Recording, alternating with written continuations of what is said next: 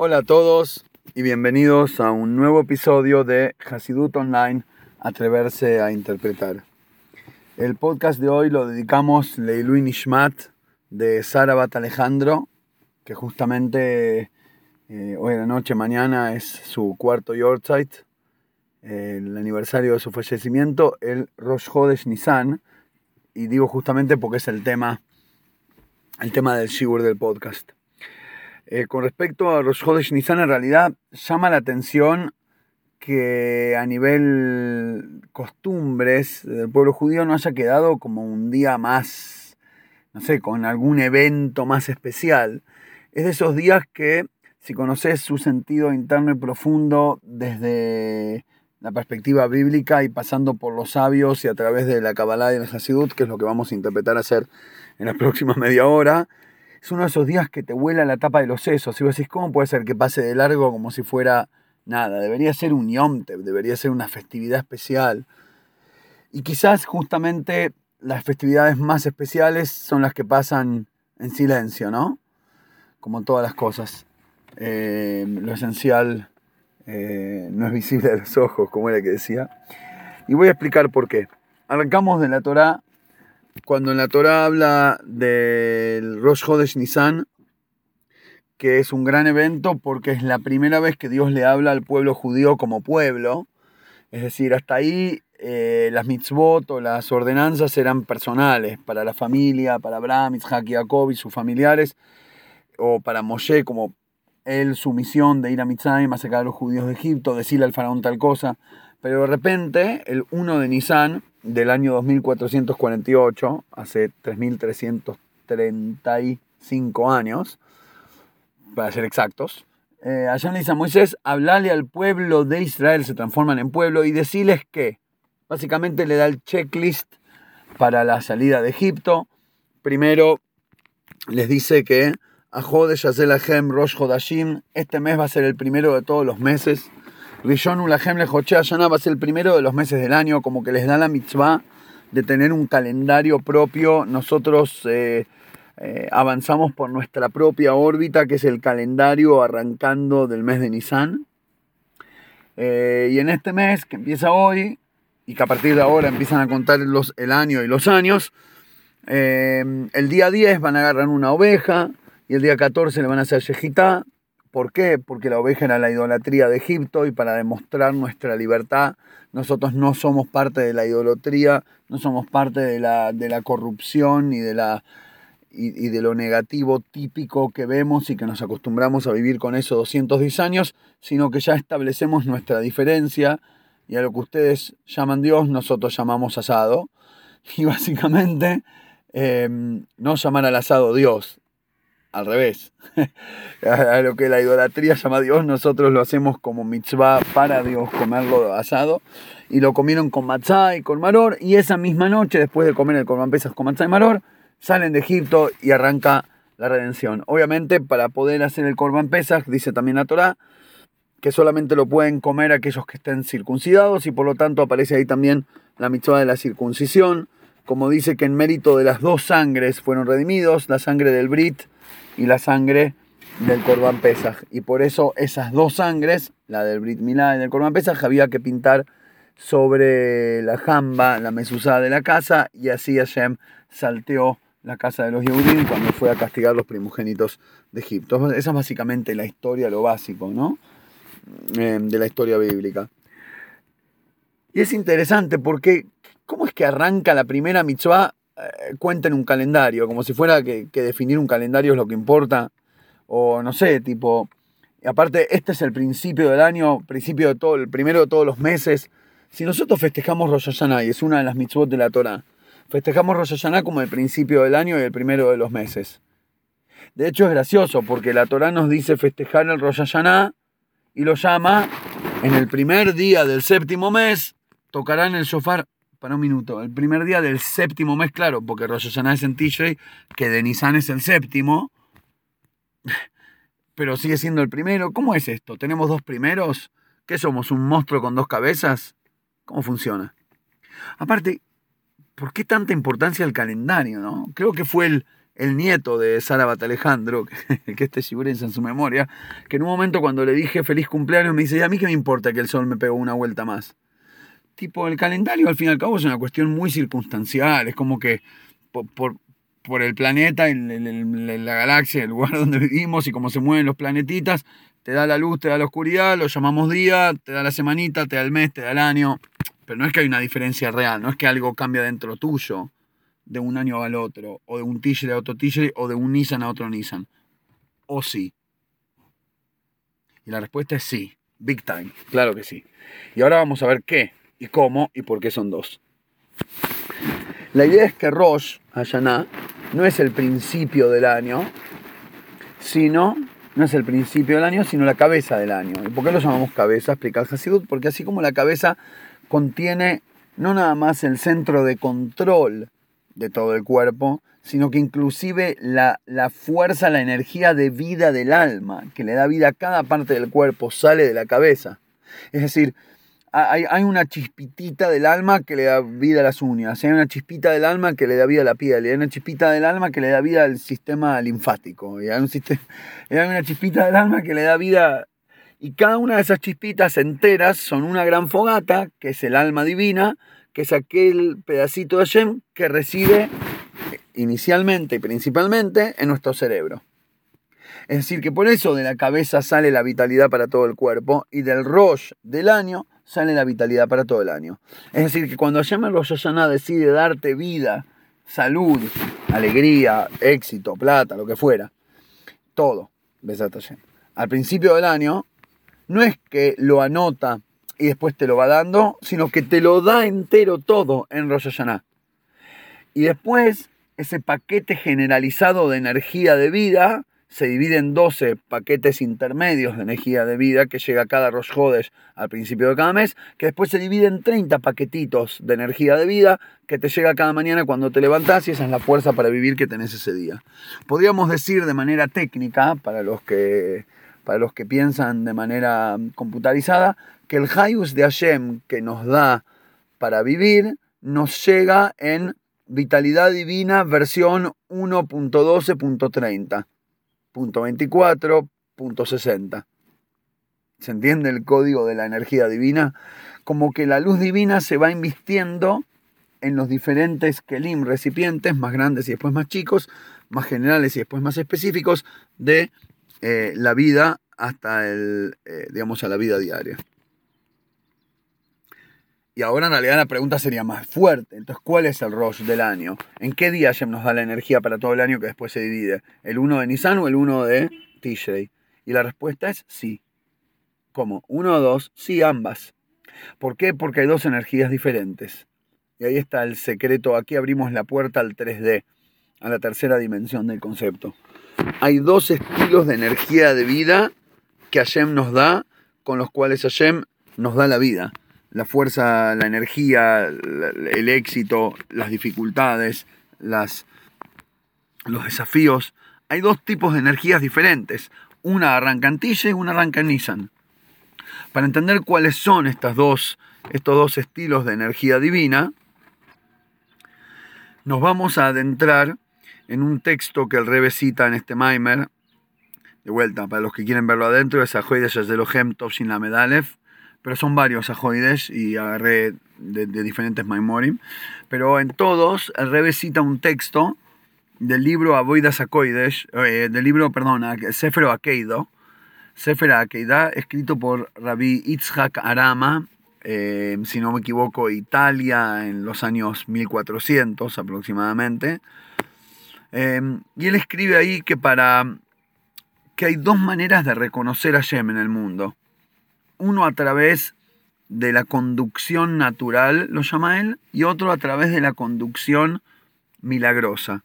Como si fuera que Hashem nos maneja por dos canales diferentes, como, un, eh, como cuando eh, cabalgás y tenés las dos riendas, una lo jalás de la derecha para hablar a la derecha, a la izquierda para hablar a la izquierda.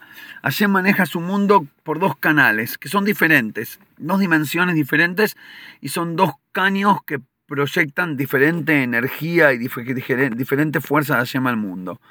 Uno se llama la naturaleza y el otro se llama el milagro, Teba y Nes. Hanhaga Tivit, la conducción natural, y Hanhaga Nisit, la conducción milagrosa.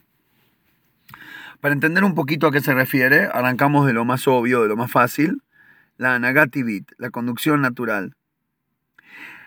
Explicamos varias veces, y es uno de los temas centrales en el podcast, porque para mí es uno de los temas fundamentales que uno tiene que entender del Hasidut, el hecho de que en la mismísima naturaleza uno puede y debe encontrar a la luz de Hashem.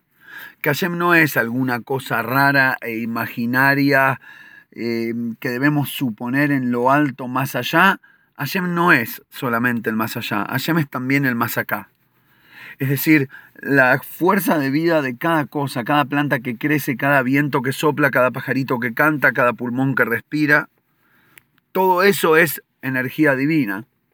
Ahora, el tema tiene una cualidad, una característica eh, impecable de repetición continua tan absolutamente predecible, por eso tenemos servicio meteorológico, por eso tenemos médicos, por eso, porque vos le decís, me duele tal cosa y me pasó tal cosa porque comí tal cosa, y él, y él te puede conectar con flechas, ah, lo que te pasó es tal cosa, te lo analiza, en la sangre ve que tenés demasiado de esto y menos de aquello, por lo tanto ocurrió eso. ¿Cómo sabe él? ¿Cómo, cómo? Porque en las últimas 48.972 personas que le pasó exactamente eso, eh, eh, la, consecuencia y la conclusión fue tal. Entonces repetimos el patrón y podés predecir qué le va a quitar el dolor de panza o qué va a hacer que el cometa Harley pegue una volada alrededor de tu barrio. ¿En qué momento? Entonces la predictabilidad viene de la repetición. Y esa repetición es una característica divina, dice Rabitz Hakarama. ¿Por qué? Porque dice la Torah, Ani Hashem, Ani Abay Eloi Shonisi, es el pasú quizás más repetido de Hasidut, eh, de la Torah en Hasidut. En Malachi, el profeta Malachi dice, yo soy Hashem, no he cambiado. Y lo decimos todas las mañanas al principio de la Tfilá. Eh, perdón, esa musiquita es el timbre del recreo de la escuela de acá al lado. Eh, decimos en la tefilá todas las mañanas, eh, vos sos el mismo antes de que haya sido creado el mundo y seguís siendo el mismo después de que el mundo ya fue creado. Bueno, pues ya entraron los chicos al aula, ¿qué quieren? Es decir, una de las bases fundamentales de la fe judía es saber, entender y creer que la realidad de la existencia del universo no le cambia y no le modifica, no le sube ni le baja, no le modifica nada al creador. El creador no es como una persona que cuando hace un negocio queda absorbido por el mismo, cuando te metes en un proyecto, en un proyecto social, en un business, en un trabajo, en lo que fuera, en formar una familia, en una relación, quedas afectado, para bien si Dios quiere en la mayoría de los casos, pero quedas afectado, influenciado, eh, eh, absorbido por la cuestión. Bueno, Hashem no. Toda la creación del universo es una chispita mínima, es una, un cosito de arena que no le cambia nada. Hashem es inmutable y eterno.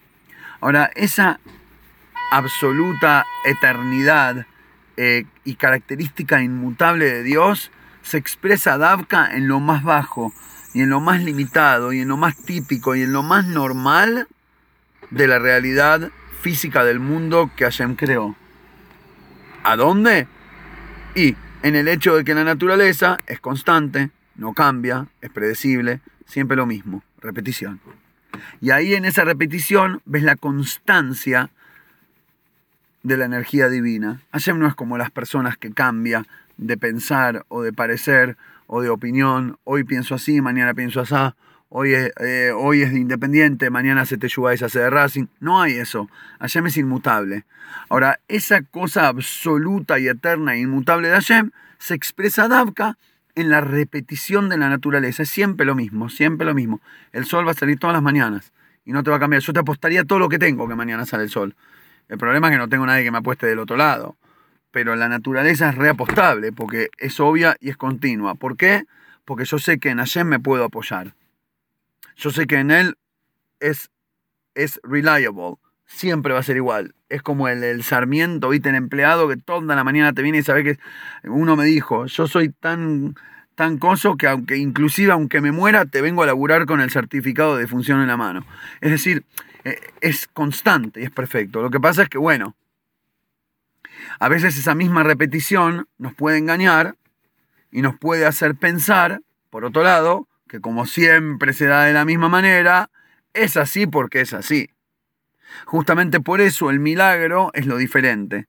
El Nes es la luz divina, pero no escondida en un formato y en un ciclo repetitivo que a menos de que medites y busques y mires profundo, podés pensar que es así, porque es así, porque siempre fue así, porque siempre va a ser así, y por ende no hay pregunta ni tampoco respuesta.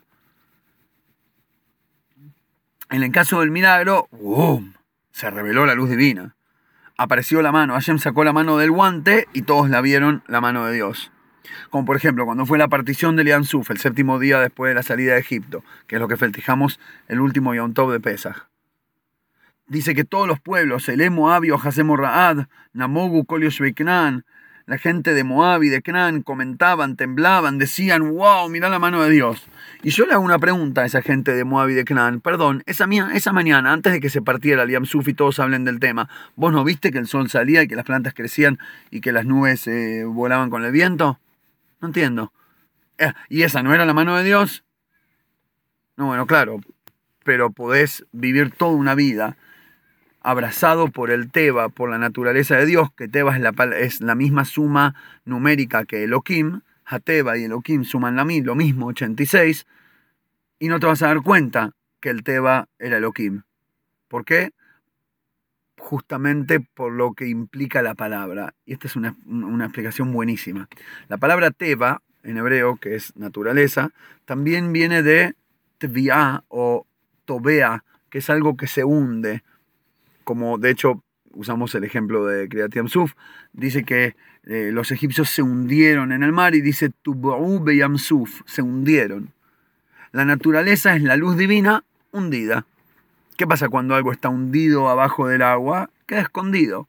Vos mirás por encima, ves la superficie del mar y te parece toda la superficie igualita desde la playa hasta el horizonte y poco sabés o ni te diste cuenta de que hay un reino bajo del mar. Hay todo un universo ahí adentro. Claro, vos ni te enteraste, porque vos lo ves de arriba, todo lo mismo tapadito por agua. Para vos es la playa. Y no sabías que hay toda una cosa adentro. Porque ves la superficie y no lo que hay adentro. ¿Por qué? Porque todo eso está hundido debajo del mar. Y eso es la naturaleza, el hundimiento de la luz divina. Está escondida.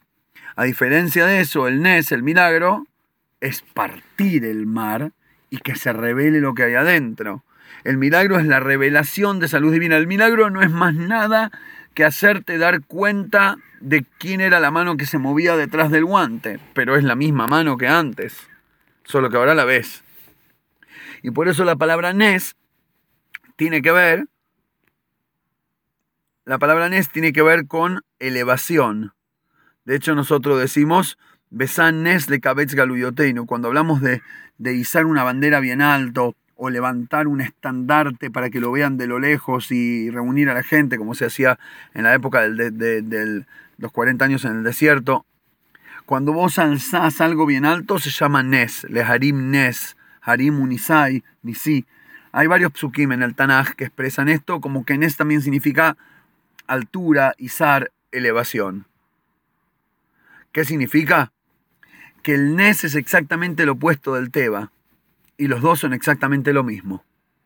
Son lo mismo porque ambas son expresiones de Hashem y en las dos podés ver la divinidad, en la conducción natural y en la conducción milagrosa. La diferencia entre ellos es que uno es la, conducción divina, la presencia de Hashem, hundida y con gravedad, bajada y tapada, y la otra es la conducción de Hashem elevada, alzada, cuando levantás lo que se hundió y lo sacás del agua, eso es un Nes. Sacar a algo escondido de su escondite y revelarlo y que se vea y que se note y que valga por sí solo, es un milagro. Lo que pasa es que la divinidad en la naturaleza se esconde y tenés que ir a meditar y a estudiar y a concentrarte para lograr verlo. Y podés caer en interpretar la repetición como un estilo de status quo, que es así porque es así, ¿para qué preguntar? Te mata la curiosidad y te perdiste de descubrir el sentido interno que había detrás de todo, de la vida misma. ¿Por qué? Y porque es así, es la rutina. Me levanto, laburo, como, voy al baño, duermo, pa, pa, pa, pa.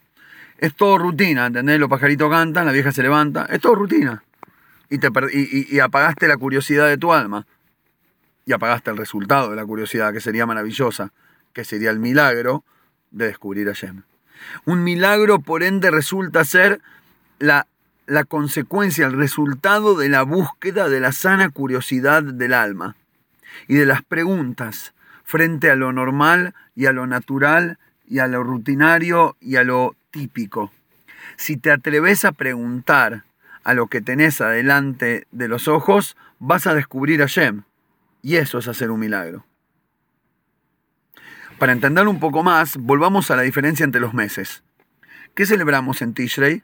En Rosh Hashanah, la creación del mundo, conmemoramos la creación del universo y el inicio de la humanidad.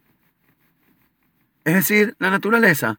El momento en que Hashem creó los formatos, los sistemas, y por eso la vueltita del sol y el cumpleaños, ¿entendés? Hay un sistemita y es siempre repetido y es igualito y es perfectito y es repetitivo y es reliable, te podés apoyar, te puedes estar seguro que mañana va a ser igual.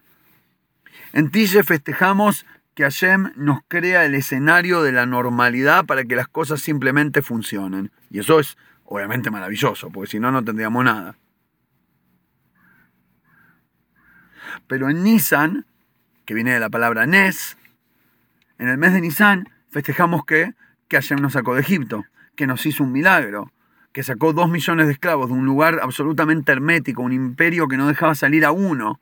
No se escapaba uno de ahí, salieron dos millones juntos, y eso mismo ya es un milagro, más todos los milagros de las plagas, más el milagro de la partición del mar. Igual vale decir que me parece por ahí, no sé si de chistos y medio en serio, pero que el milagro de la salida de Egipto es que dos millones de judíos se organizaron para hacer algo juntos. Imagínate que querés hacer un paseo con una familia de amigos y son 200 millones de mensajes de WhatsApp hasta que lo logran ponerse de acuerdo y al final no se terminan encontrando. Imagínate dos millones de judíos saliendo, saliendo un éxodo tremendo y lo armaron y lo hicieron y funcionó. No dice que era el mérito de las mujeres, el mérito de las Nashim Tzidkaniot, para mí que es porque ellas organizaron todo, hicieron sanguchito de matzah. La cuestión es que en Rosh Nisan festejamos el milagro de la salvación y en Tishrei festejamos la creación de lo normal. Ahora, ¿qué es lo que cambia el switch entre energía 1 y energía 2? ¿Cómo paso de la energía común a la milagrosa? O si necesito eh, un poco más de Seider y de orden y de expectativa común, eh, pasar del milagro a la naturaleza. ¿A dónde? ¿Cuál es cuál? La respuesta es la otra diferencia entre Tishrei y Nisan. En Tishrei, Hashem crea el mundo porque Él es el que hace, Él decide, Él crea, Él hace. Y el mundo es hecho como receptor. Hashem hace todo, el mundo no hace nada. A diferencia de eso, en Nisan somos nosotros. ¿Cómo arrancó Él? Hoy es el primero el, de los meses. La charla de Hashem con el pueblo judío, diciéndoles que Nisan a partir de ahora es el primer mes, es el momento donde les dice, agarren el, corderito, hagan el Corban Pesach, atrévanse a ir en contra del status quo de la idolatría del momento, atrevete a ser diferente, hacete el Brit Milá, prepárate para salir de, Egipto. Ahí arrancan las mitzvot. Y cuando el Yehudí está dispuesto a actuar, ahí aparecen los milagros divinos. Hay un versículo que dice, Le deja tichsof que literalmente significa a la obra de tus manos apreciarás, como desearás eh, el resultado de tus esfuerzos, ¿no? Que una persona tiene que preferir, eh, digamos, ganarse las cosas con esfuerzo y no que le vengan de arriba. Eso sería la traducción literal. Le ya deja tichsof. Pero hay una segunda interpretación, que es la, interpretación hasídica, que es tichsof viene de placer, desear, y le deja únicamente cuando vos te hagas cargo y actúes, hagas algo de manera activa, ahí Tixov vas a llegar al verdadero placer. Y no solo al placer de tu alma, sino al placer de Hashem. El placer está en la acción, el placer tuyo. Y el placer de, de Hashem está en tu acción. En el momento en que el Yehudí se transforma en socio activo, no en empleado, no en, en, eh, en audiencia de Dios, sino en socio activo, en ese momento empiezan a ocurrir los milagros. ¿Por qué? Porque la acción del hombre es el milagro. Si, si somos todos criaturas y las plantas crecen para arriba y la lluvia cae para abajo y las nubes vuelan para el costado y está todo programadito para ser exacto como tiene que ser. Y las mitzvot son ese desafío de hacerte diferente a lo que el código genético te implica. En vez de guardar la, plata, los recursos para vos, dalo en acá. Te pones el tefilín, controlar con el cerebro los impulsos del corazón. Shabbat, un día no trabajo y vivo sin producir. ¿Por qué? Porque confío en Hashem. Es decir, todas las mitzvot son de alguna manera la representación del desafío, de la creencia en Hashem, como creencia de Hashem en el hombre. Que si yo hago las mitzvot, yo me estoy elevando y trascendiendo la misma limitación del ser. Para entender esta,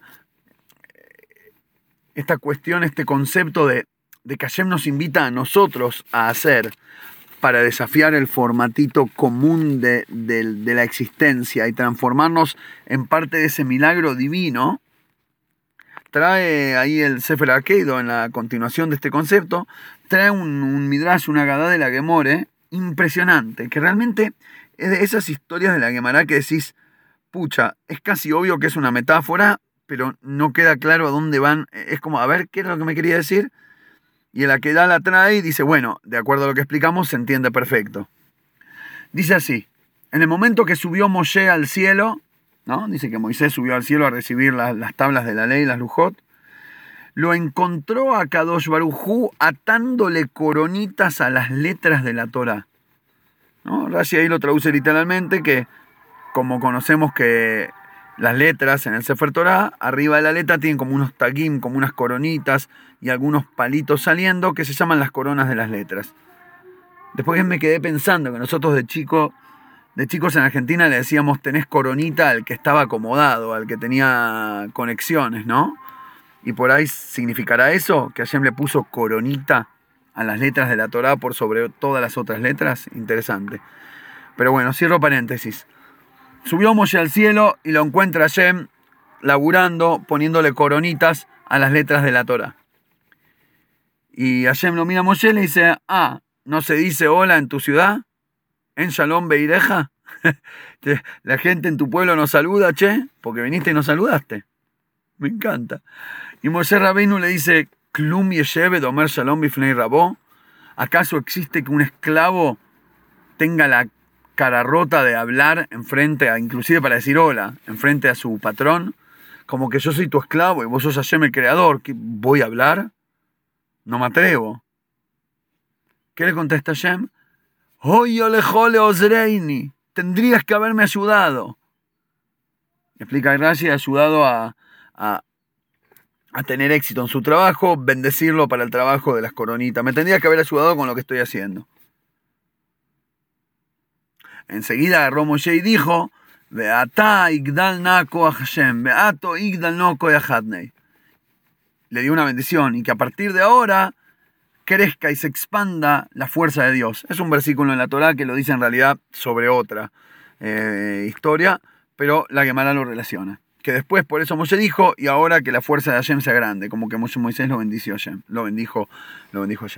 Ahora, ¿Qué significa todo esto? Es una gada de esas que te deja en offside, pero no en offside discutible. Tipo, te quedaste solo en el área y todo tu equipo está a 22 kilómetros. Tipo, ¿dónde estás?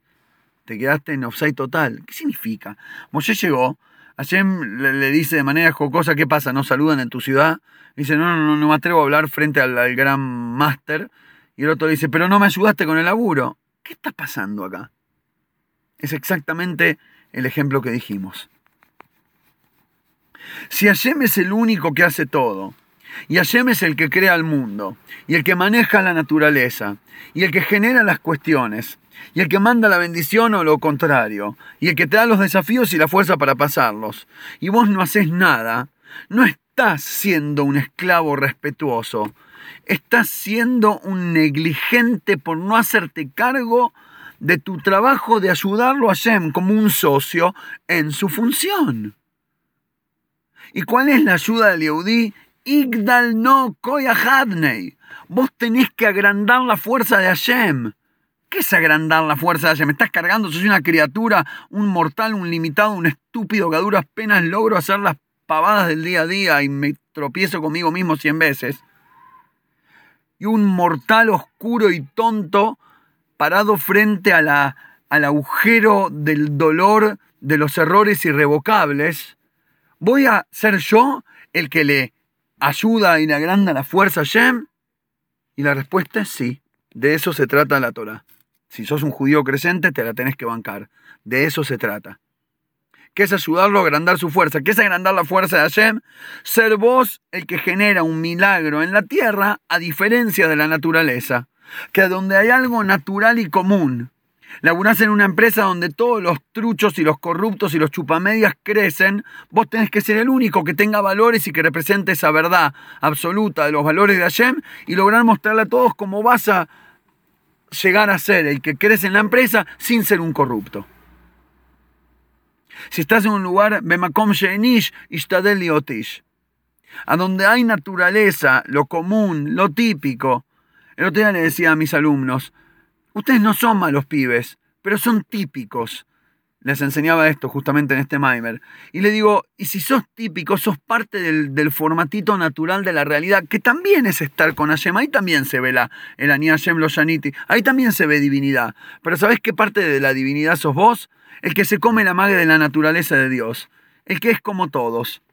Cuando sos chico querés jugar a la pelota y la bicicleta. Cuando sos adolescente sos tonto, rebelde y no sé qué. ¿Qué hacen todos los pibes de tu edad? Pavean en Netflix y en el Xbox y en el y, adictos a la internet y Facebook y TikTok y los desafíos de TikTok. Bueno, perfecto. ¿Te atreves a hacer un milagro? A hacer y a ser un milagro. ¿Por qué no sos el, adolescente rebelde?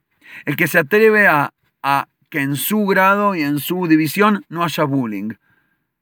Vos vas a ser el único o los únicos que no sean adictos a la internet y a la pornografía y a todas las estupideces. Vas a ser el único que no sea como la naturaleza y como lo común. Bueno, eso es ser. Eso es ayudarlo a Dios. Porque Dios es el creador de la naturaleza, por lo general. Pero por momentos se la banca y hace milagros. ¿Cuándo? Cuando el judío se hace cargo y empieza a actuar con sus mitzvot. Y ahora podemos entender, dice el mismo Sefer que da, ahí citando a otro Midrash, Rabbi Hakarama, para explicarlo, y con esto cierro la idea. Cita un otro Midrash que dice la famosa guerra que Yoshua era el líder del pueblo judío en ese momento, y Hashem le había dicho que iba a ganar la guerra durante el día, pero si era de noche no, y ya se le estaba cayendo el atardecer. Y Yoshua agarra y dice, Shemesh begivon dom, oh sol, en Givon, sobre la tierra de Givon, que ahora es donde estaban ellos parados en la lucha, Dom, frená. De hecho, cuando en la Tzabá hoy en día se dice silencio, Dom, es como un silencio y un frenar, la misma palabra significa eh, frenar y hacer silencio. Y Yoshua le dice al sol, frena.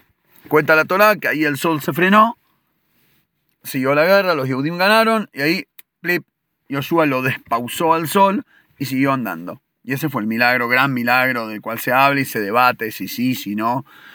Los que no creen en la Torá se ponen locos y que debería haber una prueba, y los que sí creen demuestran pruebas científicas de cómo sí en el ciclo del no sé qué hay una prueba de cómo una pausa en algún momento. Pero más allá de lo literal, que para eso están los dos lados, los que creen y los que no, que se peleen y que lo disfruten, está el sentido profundo de la toire, que a eso me voy a dedicar yo. Dice el Midrash que por qué la expresión para decirle frená es callate, Yoshua lo mira al sol y le dice, shut up, cerrá la boca. Y el sol le contesta, pero si yo no canto y alabo a Shem, ¿quién lo va a alabar? Porque claro, según el Midrash, el andar físico del sol, el movimiento de todas las estrellas y de las galaxias y de todo, es el cántico de ellos a Shem. Como su alma le canta a Shem, por eso su cuerpo se mueve. Y Yoshua le dice, cállate, deja de alabar y por ende dejas de avanzar.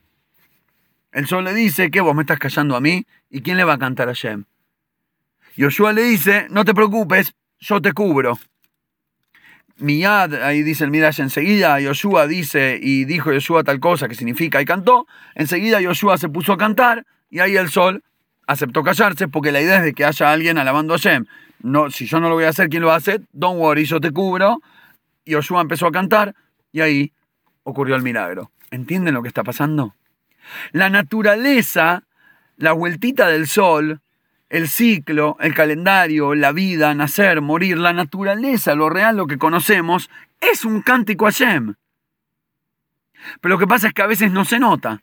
Y como ese cántico a Shem de la naturaleza a veces está escondido y no se nota, el malo le puede ganar al bueno.